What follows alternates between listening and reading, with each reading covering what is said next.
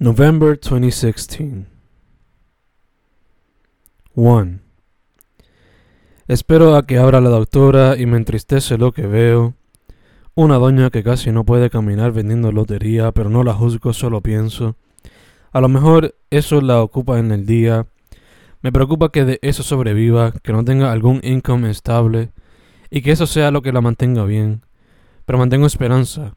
Maybe esto sea lo que la mantenga ocupada día a día, lo que no la mantenga aburrida, casi depresiva en su hogar, porque tal vez se quedó viuda y los hijos no la visitan. Maybe, por favor, eso espero, que esto sea su entretenimiento, lo que le mantiene la mente activa y fuera de la oscuridad que se puede crear. Eso espero, doñita, eso espero.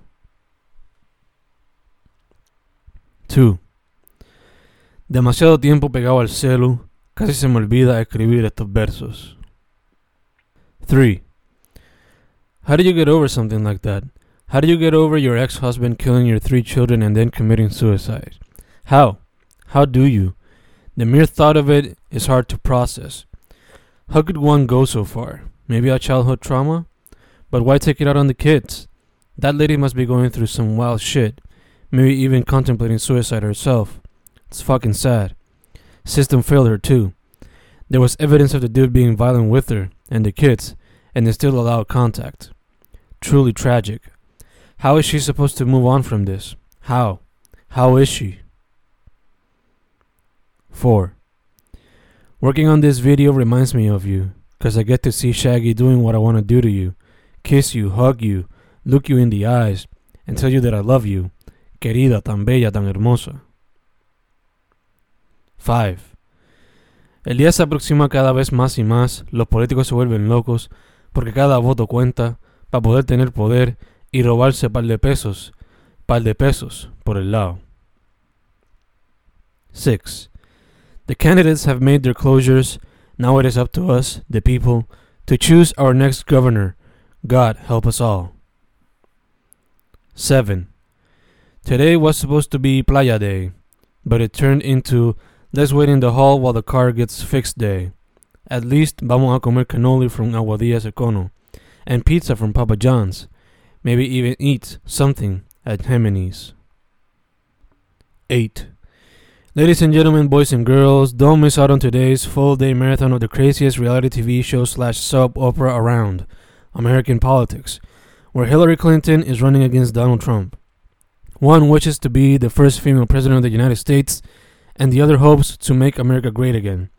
Oh, but let's not forget, this great program will be accompanied by none other than the Puerto Rican elections, where the battle between Populares and PNPs marches on while Los Pipiolos and three other candidates hope to leave their mark in the island's politics.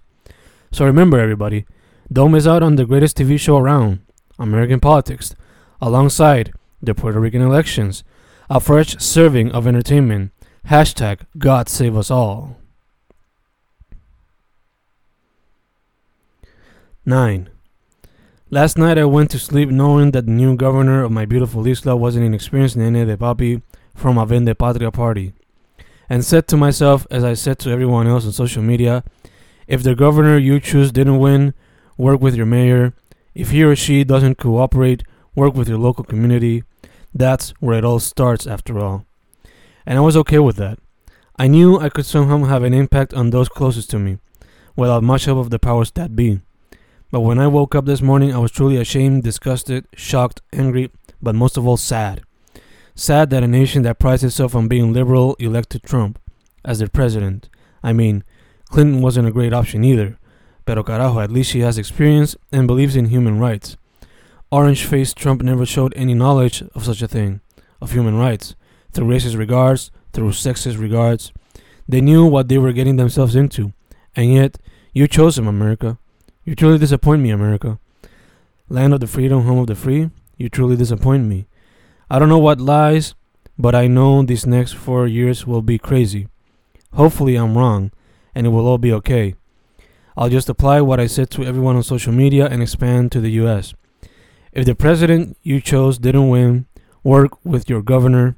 If he or she doesn't cooperate, work with your mayor. If he or she doesn't cooperate, work with the local community. That's where it all starts, after all. 10.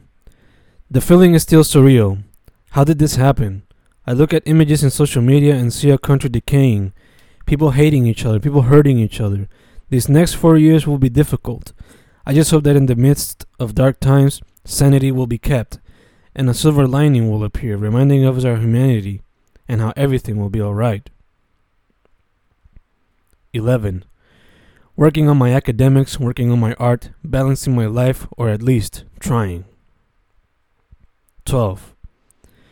I never want you to cry. I never want you to feel fear. I've always wanted to do my best for the both of us, but that's part of the problem. What I do is hard to survive off. At least, what I do that makes me happy. So don't worry. I understand your fear. Trust me, I do. I cry sometimes because I feel the fear too. It really isn't something secure. And I don't know what I would do if I wasn't successful at it. I honestly don't. Frustration? Of course. Depression? That's the fear. What if I fall under the pressure? That's your fear. My fear too. I don't know how I might function, but I guess I might just end up doing a bullshit job I don't particularly like, or I straight up hate. I just hope that doesn't happen, which is why I'm working as hard as I can to make this happen. 13. Non-stop work all day long, feel like a new slave, a slave to myself, because the work is for my future. Hopefully the back pains will be worth it, and none of this será en vano. 14. If you see me in la calle, you might find me head bobbing, listening to the latest by Negro Gonzalez, or the classics by Biggie, Tribe, PE Number One, Cube, and The Wu. A rockerito who has expanded his mind to other musical forms, from jazz and hip hop to salsa, reggae, noise, and the avant garde. Gozando de todo un poco, para enhance la mente y truly disfrutar de la vida y otra cultura, porque si no me quedo estancado con la misma mierda de todos los días. Por eso me encanta Spotify, SoundCloud y Bandcamp. Proveen varias experiencias from across the globe at the touch of a button, providing new experiences at the same time, thus expanding the amount of stories that could be told at the touch of a pen. 15. Am I being too ambitious if I want to finish a minor next semester by taking four courses, plus work on my thesis, plus work in the writing center, plus finish an internship, plus teach a class? Am I being too ambitious? Am I?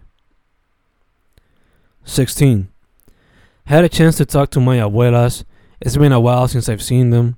Listening to them brought me some much needed joy, especially en estos tiempos donde estoy espetado trabajando con cosas de la uni. 17. Sueños perdidos, días dolidos de un artista balancing la vida. 18. Dark times are getting darker, and we as a country must join to take down the powers that be, or we'll continue to be stuck in this bullshit. Let's try to win with words first, see how things go. But keep in mind that things might get sour, and even more violent times can be foreseen. If you don't believe me, look at history. 19. I look at the news and see an increasing rate of hate crimes, and it's scary. Civil war? Hopefully not. Violent times? Definitely. We gotta be careful out there, but I believe there's no one answer to all this. The Beatles knew all we need is love, and man, do we need it more now than ever. Dark times getting darker, and we gotta show that love and respect each other and join against the real oppressors. Fuck the hate, love the love. 20. I continue to work on my thesis and I continue to question my identity as a Boricua. What does it truly mean to be Boricua? Many words come to mind, many of which are constantly plastered around the media. Words and images of Goya beans, pasteles y pernil, plus arroz con gandules. Músicos tocando salsa, bomba, plena, reggaetón, hip hop y rock and roll con gandules.